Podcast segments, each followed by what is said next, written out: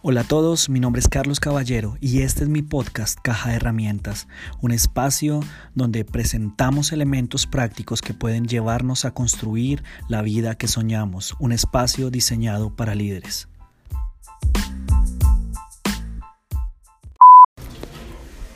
Cantar de los cantares de Salomón. Ah, si me besaras con los besos de tu boca. Grato en verdad es tu amor más que el vino Grata es también de tus perfumes la fragancia. Tú mismo eres bálsamo fragante, con razón te aman las doncellas. Y a donde yo quería llevarlo durante todo el mes era que ustedes se dieran cuenta que el deseo de Dios para nosotros es que nuestras relaciones sean sanas y que donde quiera que nosotros estemos la gente diga, usted tiene algo muy bonito de parte de Dios, que la gente nos ame, que la gente quiera estar a nuestro lado que seamos como ese perfume y como ese bálsamo. Pero escúcheme bien, iglesia, la transformación a ese punto solo sucede cuando usted y yo nos involucramos en una comunidad como esta. El cambio de una persona no sucede por una predicación, el cambio de una persona no sucede por un evento, el cambio de una persona sucede cuando desea involucrarse y conectarse con otras personas y empiezan a crecer juntos. Yo quiero preguntar, ¿cuántos de ustedes son testimonio de eso, que la iglesia ha ayudado a cambiar sus vidas? Vean, los que no levantaron la mano se dan cuenta que es verdad. Ay. Sí, ya volvemos. Se necesita pertenecer a una comunidad. De resto, si usted solamente viene ocasionalmente a la iglesia, va a recibir buenos, eh, buenos sermones, va, va, a sentirse emocionado, pero la emoción dura dos, tres días y luego va a volver a lo mismo. Usted necesita anclas que lo ayuden a mantenerse firme en medio de las tormentas. Y eso somos nosotros los hermanos en Cristo. Entonces, Salomón se dio cuenta y, la, y las sulamitas se dieron cuenta que necesitaban gente a su lado, se necesitaban gente que los ayudara. Y hoy termina ya toda la, la, historia de la relación de ellos. Y el título de la enseñanza, si usted está tomando apuntes, es este: Amor del Buen. Amor del Buen. Que en otras palabras viene siendo lo que es amor eterno, amor que dura para siempre. Porque sea lo que sea y que haya cambiado como haya cambiado el mundo, yo sigo creyendo que lo que Dios unió tiene que permanecer hasta el último de sus días. Amén. Y este mundo nos vende las relaciones que son desechables, pero no es así. El plan de Dios es que si una pareja se une, lleguen juntos hasta el final de sus días. Entonces la pregunta es, ¿cómo hacemos para llegar hasta allá juntos? Si llevamos tres meses y ya no nos aguantamos, si llevamos diez años y esto ya se me hace eterno, ¿qué hacemos para llegar juntos felices hasta el final? Porque no se trata de conformarnos, sino de disfrutar todos los días con esa persona. ¿Qué hacemos?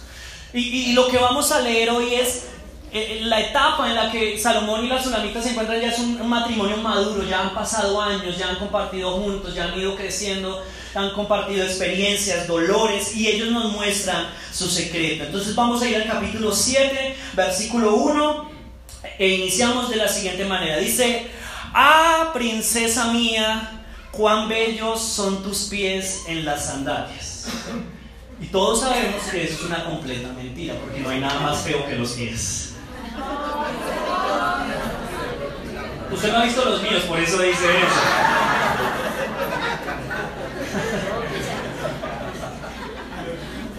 O no ha visto los de su marido.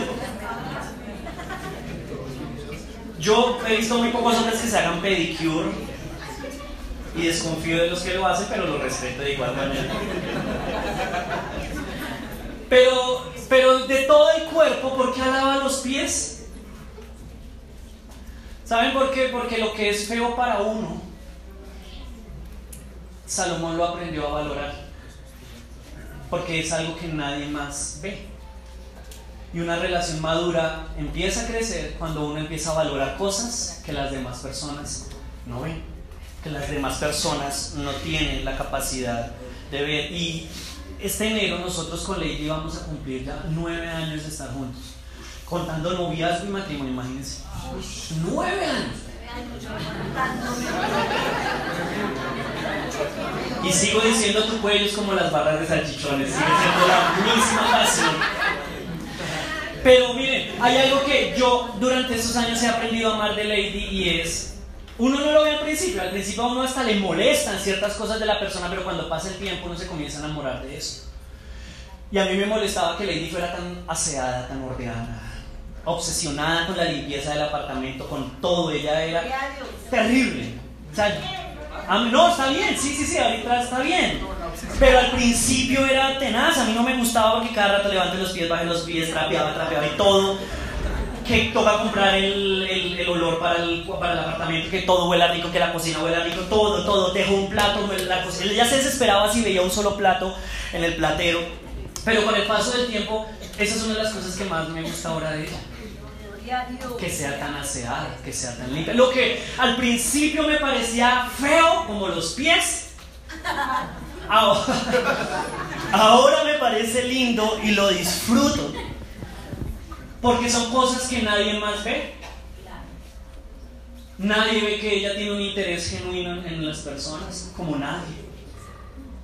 Que ella llora por otros, no llora por mí, pero llora por otros se preocupa mucho por otras personas. Ama, ama a, los que sirven en jóvenes como nadie. Yo creo que los ama más que yo. Pero nadie se da cuenta de eso. Porque es, es, algo oculto, como los pies. Y de pronto para, para algunos jóvenes dirá, pero Lady es muy fastidiosa. Ellos lo ven como fastidio. Pero yo que la estoy viendo todos los días me doy cuenta que es amor.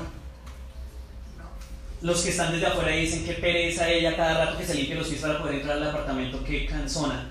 Yo digo, qué mujer tan limpia la que me gané.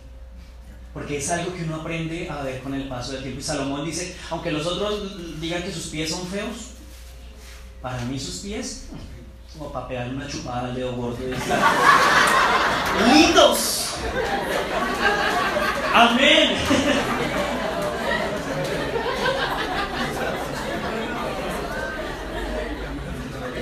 Como dijo por ahí alguien, prueba el dedo gordo y notarás la diferencia. Hágale un reto, de pronto le queda gustando. Pero Salomón sigue diciendo, miren lo que sigue diciendo. Ahora, las curvas de tus caderas.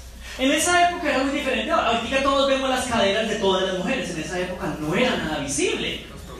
Y si Salomón está viendo las caderas es porque le está viendo algo que nadie más puede ver. Porque eso es lo que uno empieza a descubrir cuando la relación comienza a madurar, cosas que al principio no se veían. Porque déjenme recordarles, solteros, el noviazgo es la relación más hipócrita que existe. En el matrimonio es donde uno comienza a darse cuenta de quiénes son las personas. Amén. Y, yo le digo, vale, yo no sabía que me había casado con Santa Lady de los Olivos, que mujer tan entregada, la maravillosa. Pero eso se descubre.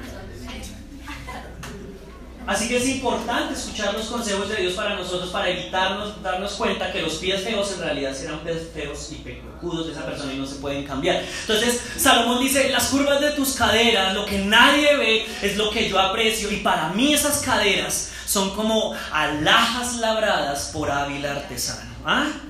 Pero ahora vayamos al versículo 11. Miren, eh, ahí comienza a echarle piropos, pero el tiempo no nos alcanza. Y entonces llega al 11 y la mujer ya está tan contenta de toda esa piropiada que le acaba de echar que le propone al man un plan. Escuchen bien.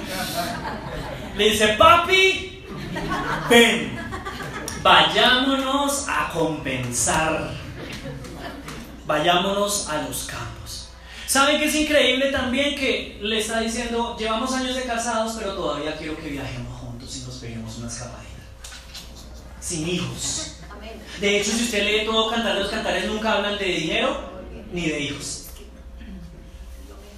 Y, llevan años de casados y todavía ella le, lo mira y le dice, papi, vámonos a compensar. Vámonos de viaje. Vámonos de aniversario. Yo recuerdo el año pasado, antepasado, nosotros cumplimos aniversario y a mí se me ocurrió la genial idea de reservar tres días en Decameron, pero en la laguna de Tota. Y le dije a Lady, como somos aventureros, somos jóvenes, vámonos en esa moto poderosa que tenemos.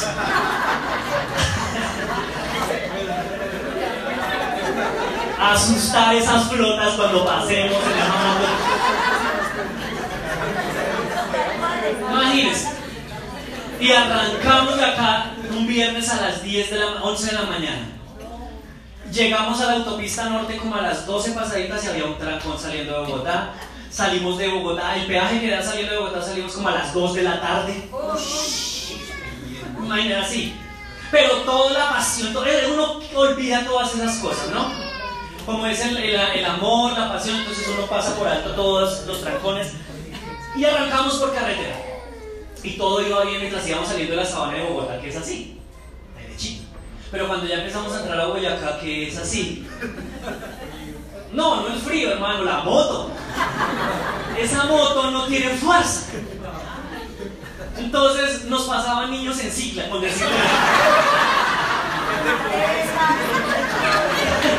La gente, el campesino pasaba caminando. Pero todo por mantener vivo el fuego en cadena, por el viaje, todo. Paramos a tomar agua de panela, arepa, todo así. Pero íbamos tan lento que nos dieron las 6 de la tarde y hasta ahora íbamos entrando a Tunja. Y Tota queda adelante, eso famoso. Ustedes imaginen, no importa. Estamos juntos, nos tenemos el uno al otro. Es nuestra aventura. Vamos a tener historias que contarle a todo. Y ahí seguimos y seguimos. Nos dieron casi las nueve y llegamos a Sogamos, por fin. Con el cuerpo tieso del frío. Y le dije a Lady, paremos a comer algo. Paramos a comer una hamburguesa, estábamos comiendo y le pregunté al señor, discúlpame, buen caballero, ¿qué tan lejos queda la laguna de Tota? Y me dice, 15 kilómetros, así. Y yo, 15 kilómetros. Entonces yo dije, pues eso es como media hora. Pero en esa moto no es media hora. Arrancamos de ahí para arriba. Y de...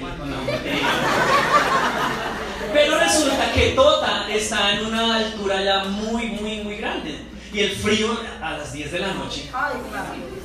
Entonces me pasaron dos cosas. La primera fue que en una curva yo no sentía las manos ya y nos salimos. Pero como íbamos tan lento, pues obviamente la estrellada fue... ¡oh! ¿Estás bien? No pasó nada. Y la otra, ya, ya cuando nos recuperamos del accidente,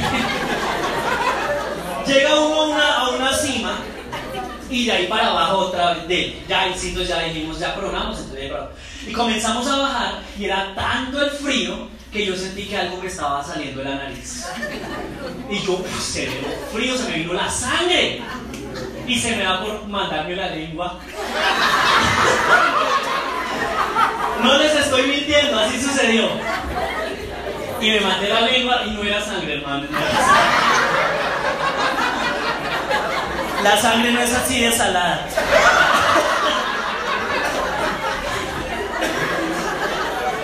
Llegamos al hotel tunchidos del frío.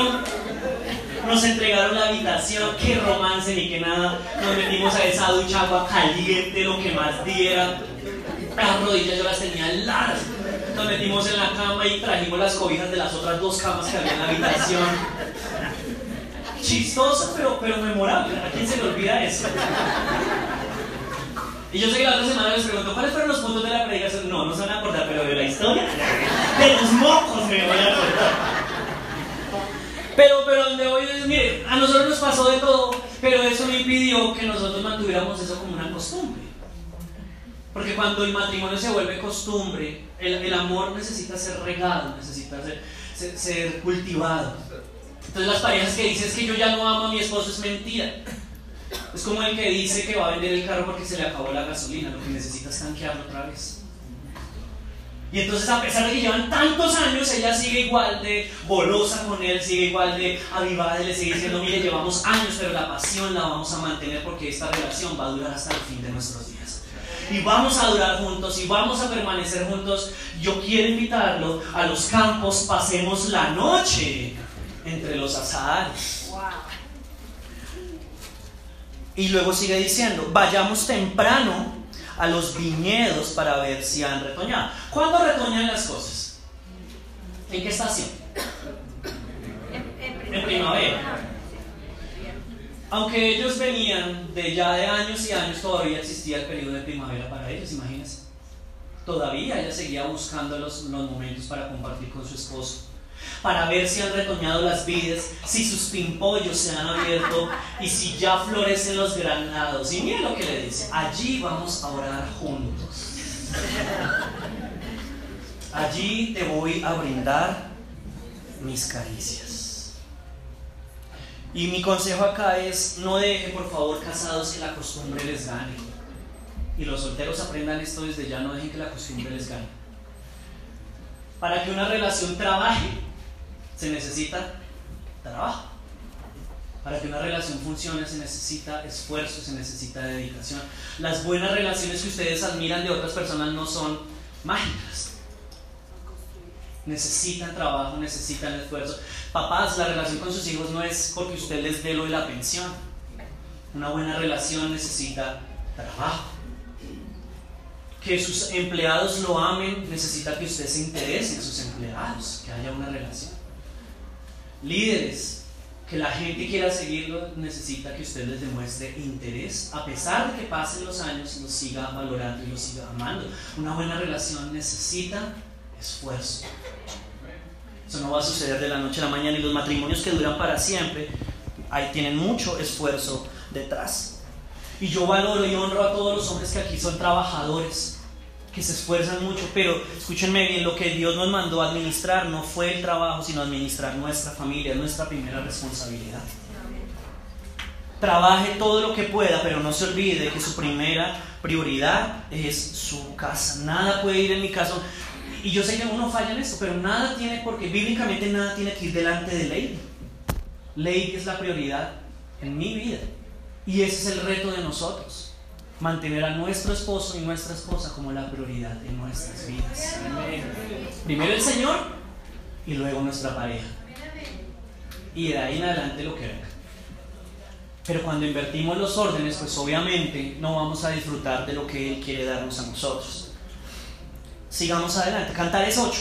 Saltemos. Ya después usted se los lee en la casa porque no, no tenemos más tiempo. Cantares 8, versículo 5 y versículo 6 dice de la siguiente manera. Preguntan, y aquí es el coro. El coro que, que vimos al principio. Aquí vamos a saber quién es el coro de, de la historia. Y hacen una pregunta. ¿Quién es esta? Están haciendo referencia a la sulamita y se preguntan ellos, ¿quién es esta? Y sabe que ese es el deseo de Dios para nosotros en nuestras relaciones. Cuando Él restaura las relaciones, que la gente diga, ¿qué le pasó a este? Dios hizo eso con ese matrimonio. Dios fue capaz de hacer esto con esta familia. Quienes son ya son irreconocibles. Empezaron a ir a la iglesia se comprometieron con el Señor. Y lo que eran ya no se parece a lo que ahora son. Y eso va a generar curiosidad en medio de la gente. Más que nuestras palabras, nuestro testimonio tiene poder sobre la vida de las personas. Y estaba tan cambiada esta mujer, ¿se acuerdan que era negrita, fea, tenía el cuero viejo, como una tortuga por haber trabajado? ¿Se acuerdan del capítulo 1? Ahora está tan bien cuidada, tan bien amada, que la gente dice, ¿quién es?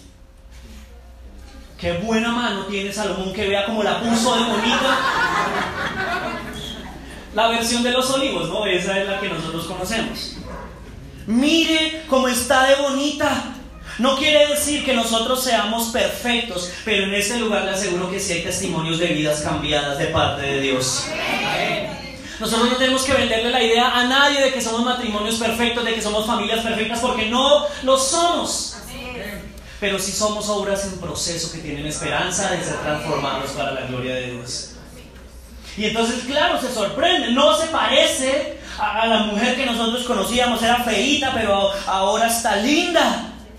¿Quién es esa que sube por el desierto apoyada sobre el hombro de su amado? No está sola. Así como comenzaron, todavía siguen estando el uno al lado del otro. Y luego habla ella. Bajo el manzano te desperté. ¿Se acuerdan que, que habían pasado la noche por ahí? En el pastal. Y mire lo que le dice. Allí te concibió tu madre y allí mismo te dio a luz. Otra vez, parece raro, pero lo que le está diciendo, ¿sabe qué, Salomón? Usted es mío. Nadie me lo va a quitar a usted. Usted es mío. Y luego viene uno de los versículos más conocidos en medio de las parejas cristianas, más dedicados. Y le dice, grábame como un sello sobre tu corazón. ¿Sabe qué significaba eso en la antigüedad? Cuando un rey compraba algo ponía su sello real. y decía, esto ahora me pertenece. Y ella le está diciendo en pocas palabras, yo soy tuya, este anillo demuestra que nos pertenecemos el uno al otro, poséyeme. Hazme tuya. Pero aquí no lo dicen así, no dice, grábame como un sello y ponme sobre tu corazón. Más tierno. Llévame como una marca sobre tu brazo. Fuerte es el amor como la muerte. Y tenaz la pasión como el sepulcro. Como llama divina es el fuego ardiente del amor. ¿Usted sabe de dónde salió la frase hasta que la muerte nos separe? De acá. De ahí se inspiraron. Lo que está diciendo ella sabe que lo único que nos va a separar es que yo me vaya para el infierno, literalmente dice en hebreo, o el sepulcro, porque de resto nada va a ser separación entre usted y yo. Obsesionada la mujer, pero entendemos que todas les pase cuando ven a hombres como los que hay en esta iglesia.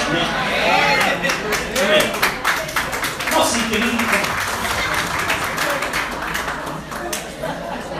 le, le, le dice, ¿sabe qué, papi? Este fuego no se va a apagar fácil. Fuego, fuego. Que no se apague el fuego.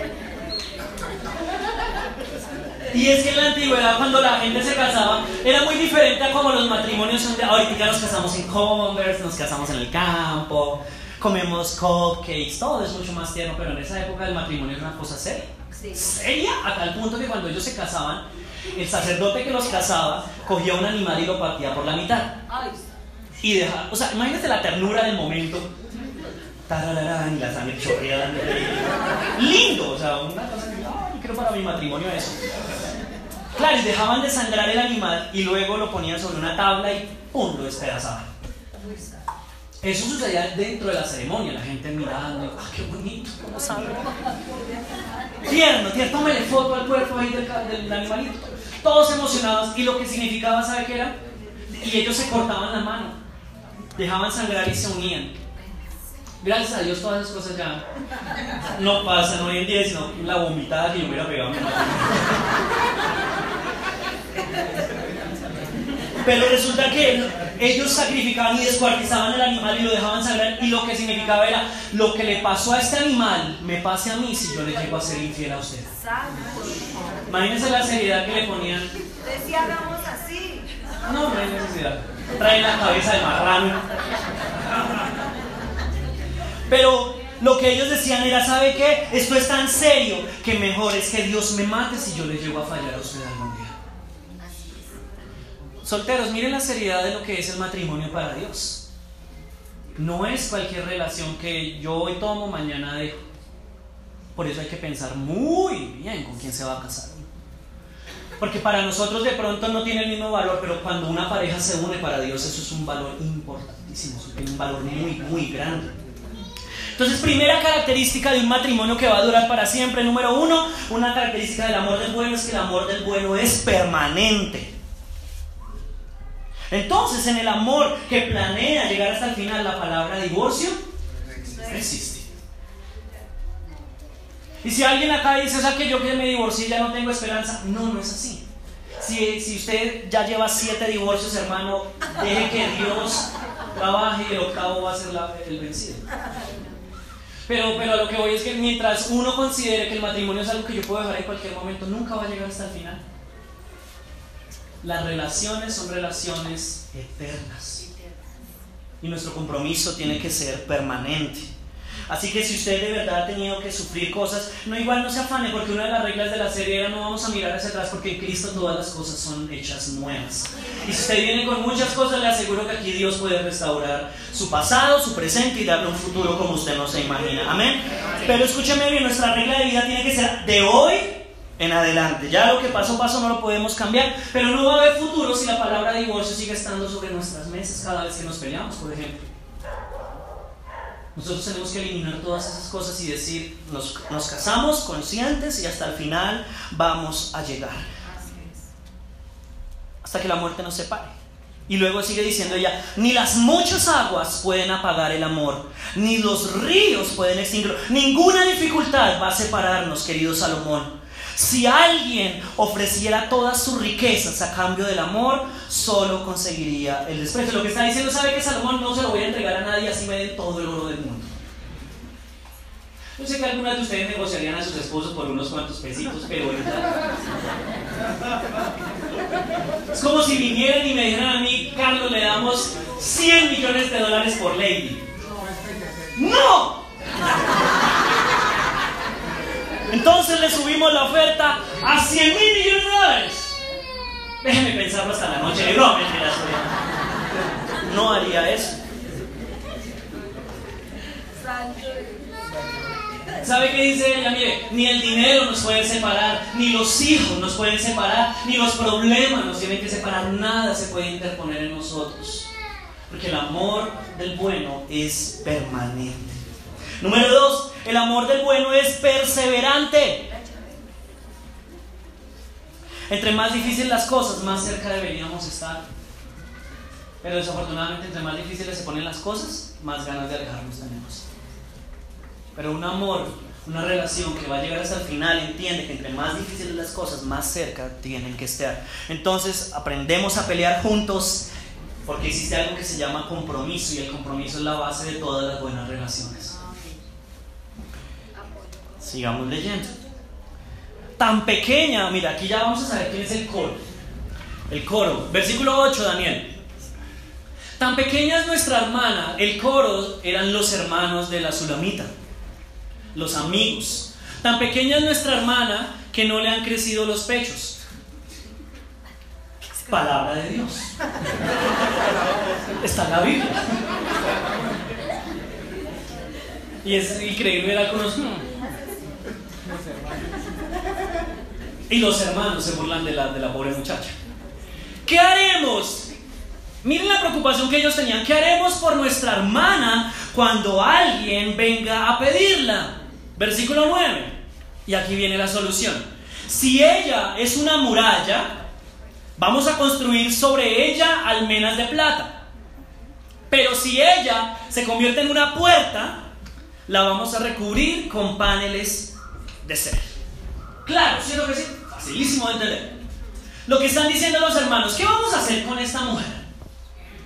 Porque un día van a venir a pedirle la mano y nosotros tenemos que entregarle una buena mujer a ese hombre. Entonces, tenemos dos opciones. Si ella se comporta como una muralla, o sea, si se da su lugar y se hace respetar, cerradita. Así es. Eso es una muralla. Cierra bien, no muestra nada. Si ella es una muralla, lo que va a recibir son bendiciones porque la plata solamente se entregaba en los matrimonios. Va a recibir cosas buenas. Pero si ella decide convertirse en una puerta, o sea, cualquiera entra y cualquiera sale, aquí no hay nadie de ese estilo, ¿no? No, todos aquí son murales. Amén, sí, por la fe, por lo menos una persona. ¿Cómo las niñas no van a saber, Dios mío? Y si, pero si llega a comportarse como una puerta, cualquiera viene, entra, sale, entonces lo que le vamos a dar de regalo, lo que va a recibir es pedazo de palo. Cualquier cosa. Si nuestra hermana se deja disciplinar y enseñar, le vamos a dar regalos. Y si no, cualquier cosa. Porque es nuestra hermana y nuestra tarea es cuidarla. Y escúcheme bien, aquí venía lo importante. Ninguno de nosotros está salvo solos. Nosotros necesitamos gente que esté a nuestro alrededor y cuide nuestro crecimiento espiritual. Por eso los jóvenes necesitan tener encima de ellos líderes, pastores, papás que estén pendientes de ellos. Porque nuestro deseo es que les podamos entregar a sus próximos esposos o esposas lo mejor que hemos podido trabajar en este lugar. Entonces, si su papá es cansón, si su papá la regaña, le dice que no salga, le prohíbe, le dice que se tape, que se vista como una monja, dele las gracias porque su papá la está cuidando, la está valorando. Necesitamos amigos, necesitamos pastores, necesitamos líderes, gente en quien podamos confiar. Porque el amor del bueno número 3 es protector. Cuando yo amo, yo protejo a las personas que me interesan. Y uno de joven no lo entiende. Uno dice, joven, qué papá tan cansón, mi mamá, ¿por qué es tan cansona? ¿Por qué no me dejan ser libre? Pero nosotros necesitamos protección mutua y eso fue lo que hicieron los hermanos. Es que no es cualquiera, es nuestra hermana y a nuestra hermana la vamos a cuidar y la vamos a hacer respetar. Y eso significa que le vamos a poner límites, no la vamos a dejar hacer lo que quiera, porque también es nuestro nombre, es el que está ahí de por medio. Y ojalá jóvenes y solteros atiendan este consejo, acepten los límites que sus papás les imponen, siempre y cuando sean bíblicos, y yo sé que la mayoría de ellos lo son. Pero cuando uno le pone límites a algo es porque lo ama, porque lo valora. Los que tienen mascotas no le dejan la puerta abierta a Firulais. A Firulais le cierran la puerta porque lo odian. No, porque lo aman. Y cuando Dios establece límites en nuestras vidas es porque Él nos ama y quiere lo mejor para nosotros. Entonces luego, miren, miren tan bonito lo que pasó. Miren el versículo 9, de vueltas. Los hermanos dicen, nosotros queremos que sea una muralla. Ese es nuestro deseo, ese ha sido nuestro esfuerzo. Versículo 10, habla la Sulamita y ella dice, una muralla. O sea, lo que ustedes hicieron, funcionó. Ustedes querían que yo fuera una muralla, me convertí en una muralla gracias a mis hermanos. Y ya los pechitos crecieron porque mira lo que dicen. Y mis pechos son dos torres, gracias a Dios. Los milagros existen, gloria a Dios. Ay, qué pena porque hablan de eso en la iglesia. Por eso, a los ojos de mi amado, soy como quien ha hallado la paz. Increíble. ¿Sabe qué significa la palabra paz ahí? Es shalom. Es la paz que solamente Dios da. Y ella está diciendo, ¿sabe que gracias a que mis hermanos fueron tan estrictos conmigo, Hoy mi Salomón está confiado en que yo no le voy a ser infiel.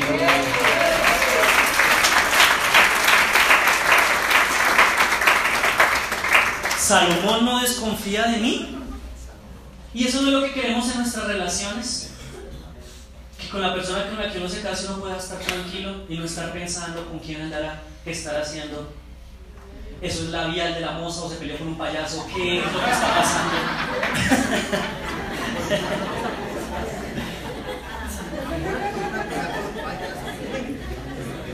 Vaya uno a saber, de pronto fue, sí, se peleó con alguien por una oferta de un asadero, quién sabe qué.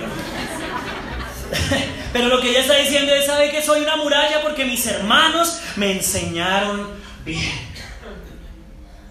Y vuelvo y le digo, mi matrimonio no es perfecto, para nada. Yo le decía a de estos días, hay, enseñanzas con las que yo digo, yo no quisiera estar enseñando eso porque yo me siento la persona menos calificada para, hablar de eso. Pero lo que yo sí puedo decir al 100% es que yo, gracias a lo que los pastores hicieron con Lady, yo no desconfío de Lady. Yo no sé si ella desconfía de mí. No, no, lo hice con una convicción terrible, pero yo no desconfío de ella. ¿Saben por qué? Porque yo vi el proceso en el que los pastores la levantaron a ella. Nosotros de novios nunca salimos solos. ¡Nunca! Yo le decía, vamos al cine, y cuando la recogía estaba toda la familia y vamos al cine ya. Vamos. Y de pronto uno de joven no entiende eso. Ah, pero porque desconfían, ah, que no sé qué, ah, yo soy cristiano, y porque son así, porque no. No, hermano, ¿sabe por qué nos ponen límites? Porque nuestros papás nos aman. Cuando los papás a, las niñas y a los niños les exigen que aprendan a ser limpios, que aprendan a cocinar, que aprendan a ser aseados, no es porque los quieran fastidiar, sino porque los quieren ver felices. Porque quieren que, sus hijos tengan buenos días. Y, y, y, Shalom, esa paz, es un regalo que Dios solamente le da a las parejas que aprenden a respetarse y que aprendieron a respetar los límites y se casan bajo los principios que Él establece. Entonces, en nueve años yo nunca he tenido, Lady, ella me, cuando yo trato de celarla, y le digo, ¿quién es ese? Ella me mira y me dice, no, a usted no le queda eso. ¿Por qué? Porque no, ella nunca me ha dado motivos, yo nunca he sentido ese temor. Igual, ¿dónde va a encontrar a alguien así que...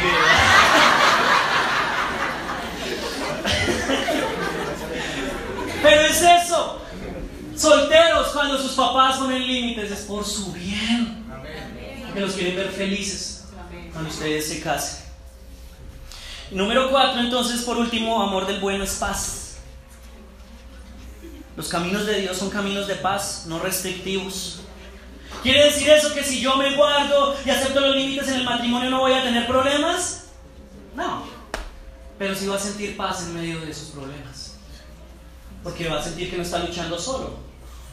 Ni va a estar solamente luchando con su esposa, sino que como dice la Biblia, cordón de tres dobleces no se rompe fácilmente. Entonces, miren lo que, cómo termina la historia. Vamos terminando ya, para que nos vayamos para la casita. Versículo 11.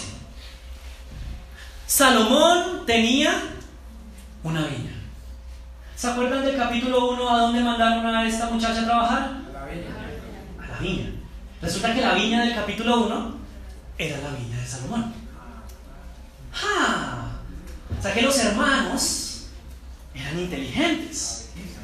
Porque la mayoría de mujeres en esa época se la pasaban con los velos dando vueltas. ¿Se acuerdan que hablamos de todo eso? Desocupadas, meditando hasta las 11 de la mañana. Pero estos hermanos fueron tan disciplinados con ella que la enseñaron a trabajar desde pequeña. Y la enviaron a la viña de Salomón. A ella no le gustaba, porque a qué mujer le gusta estar en el sol y que la piel se le ponga morena. Ella, ella se sentía fastidiada. Y, Salomón tenía una viña en Baljamón que dejó al cuidado de unos aparceros que eran los hermanos. Cada uno entregaba por sus frutos mil monedas de plata. Y mírenlo como termina diciendo después de varios, de varios años le dice a los hermanos y a Salomón, Salomón, quédate con las mil monedas, con el fruto de mi trabajo. Y ustedes, hermanos míos, aparceros, les voy a dar 200, pero mi viña, que es mi cuerpo, solo a mí me pertenece. ¿Sabe qué entendió ella? Con la disciplina aprendió a valorarse como mujer. Y se dio tanto lugar que dijo, ¿sabe que esta viña es mía y yo se la voy a dar solamente a quien se lo merezca? Y eso es a donde nosotros queremos llevar a los solteros y a las solteras. Si usted diga, ¿sabe qué? Valoro tanto mi cuerpo que mi cuerpo no se lo merece. Cualquiera que venga a pintarme pajaritos en el aire. Mi cuerpo se lo voy a dar a alguien que se gane mi corazón con esfuerzo. ¿Por qué? Porque mi cuerpo es lo mejor que ofrezco. Y es como si les estuviera diciendo a los hermanos, hermanos, perdónenme por haberme quejado de la disciplina. ¿Y no les ha pasado a los que nos hemos casado? Que les decimos a nuestros papás, papá, gracias por todo lo que hizo por mí. Porque si hubiera sido por lo que usted hizo, yo no estaría hoy aquí en este lugar. Porque la, la disciplina solamente se entiende en reversa. Cuando ya uno llega al punto y voltea a mirar, ah, con razón. Con razón mis papás, con razón Carlos, con razón los pastores, con razón los líderes hicieron lo que hicieron para que yo hoy pudiera haber llegado hasta este lugar. Y póngase a pensar, si esa mujer no hubiera ido a trabajar a la viña, nunca se hubiera conocido con Salomón. Porque Salomón la conoció estando en la viña. Si ella no hubiera aceptado la disciplina y la corrección, nunca hubiera recibido al hombre de sus sueños. Nosotros queremos saltarnos los procesos, pero no hay, no hay bendiciones si no hay proceso de por medio. Y no hay bendición en nuestras vidas si estos estándares nosotros no los seguimos lloremos, nos quejemos, hagamos lo que queramos, dejémoslos de lado. El Señor dijo alguna vez, nuestras palabras pasan, pero lo que está aquí escrito va a permanecer para siempre.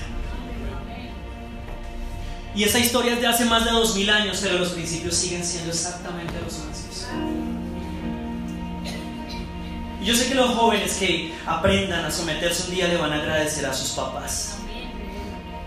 Y eso es, es cuando uno le dice, usted no sabe. Claro que sabemos porque ya pasamos por ahí.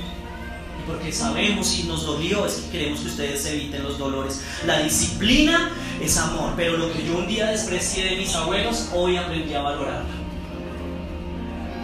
que ellos me enseñaran a, ser aseado, a pesar de ser hombre y de vivir en una cultura machista, de que me enseñaran a lavar así fuera mi ropa interior, que me enseñaran a respetar a las mujeres. Yo un día despreciaba eso, que me enseñaran a llegar temprano a la casa, yo lo desprecié, pero hoy en día yo valoro eso que ellos hicieron por mí, porque es lo que me ha traído hasta este lugar. Y le dice, y terminamos el libro, ya se acabó. Versículo 13. Y esta historia termina inconclusa, así la dejó Salomón. Y Salomón está, imagínense, contextualicemos, él está trabajando en la oficina y le escribe a ella un mensaje por WhatsApp. Mi querida Zula, tú que reinas en los jardines, pendientes de tu voz, están nuestros amigos, déjanos escucharlos. O sea, mami, ¿qué anda haciendo? Envíame un mensaje, una nota de voz que quiero escuchar su voz. Escríbame, ¿qué anda haciendo? Deme un mensaje de texto porque yo hasta este día, hasta este momento me la he pasado pensando en ti, mi amor. Quiero verte. Y entonces aparecen las tres bolitas de que alguien está escribiendo. Y la ansiedad de Salomón, que me está escribiendo? Y con las mujeres que se demoran una eternidad, lo que aparece es sí. Así. Y uno dice, uy, se ve el discurso. sí. Entonces él escribe, después de tantos años de estar juntos, todavía se sigue emocionando cuando le escribe a ella. Mami, déjenme escuchar su voz, ¿qué anda haciendo? Yo estoy aquí ocupado en el trabajo, pero no he dejado de pensarla. Mamita, ¿qué vamos a hacer por la noche? Los chinos no están. Nos mandamos a dormir temprano. ¿Qué piensa del plan? Yo llevo brevas, dígame.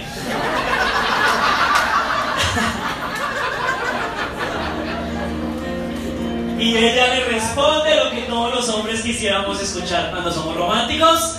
Apresúrate. O sea, papi, ¿qué está esperando? Venga, para. Hoy no tengo la pijama de astronauta. Y luego le dice, ¡corra! Que estoy sola. Los niños están en el colegio, ¡corra! Como un venado. Como un cervato. ¡Corra! Cójase Transmilenio, véngase ya.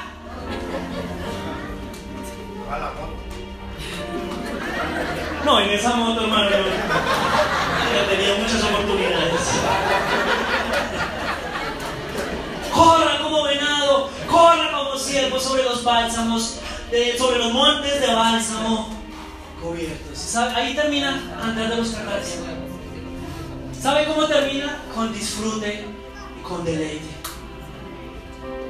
Porque el plan de Dios no es que las parejas se casen y vivan conformes el resto de sus vidas, sino que aprendamos a disfrutarnos hasta el final de nuestros días. Y es increíble, yo le decía a Lady, nosotros vamos a cumplir nueve años. Es la segunda vez que se los digo, pero es que es, es áspero. Se lo piensa y son nueve años que se han pasado muy rápido. Y hablábamos con Lady, es increíble que con el paso de los años el deleite entre nosotros, en vez de hacerse menor, se hace mayor. Y más adelante hay, hay opciones para mantener el, fuego vivo, pasticas azules, muchas cosas con las que se. Por ojo, las granadas de ahí de la historia, o sea. Es increíble que mucha gente considere que con el paso del tiempo el amor se va a acabar, pero no es así. Cuando Dios está en el medio, el amor siempre tiende a incrementarse.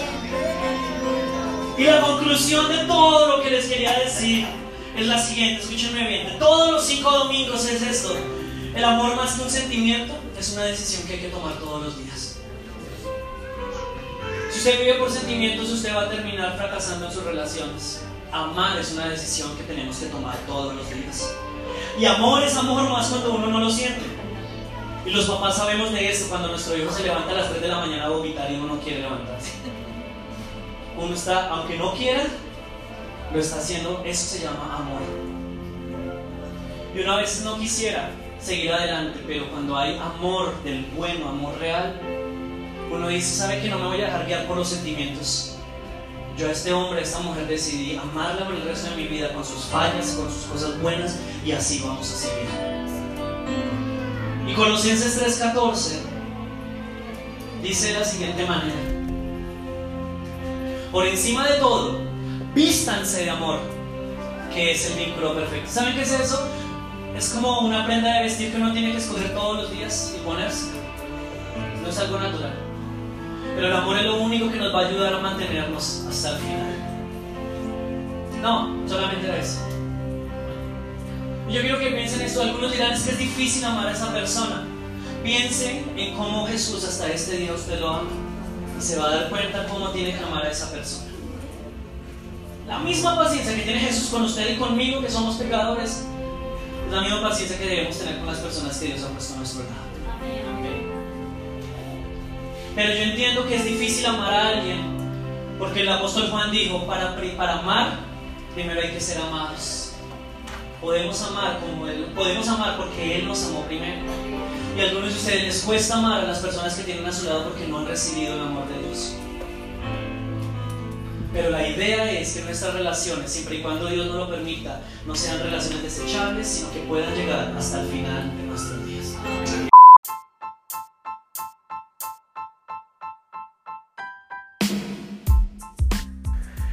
No siendo más, muchísimas gracias nuevamente por sacar este tiempo para escuchar, para seguir creciendo como líderes y como personas en todas las áreas de nuestra vida. Que tengan una muy buena semana. Nos vemos el próximo viernes. Chao.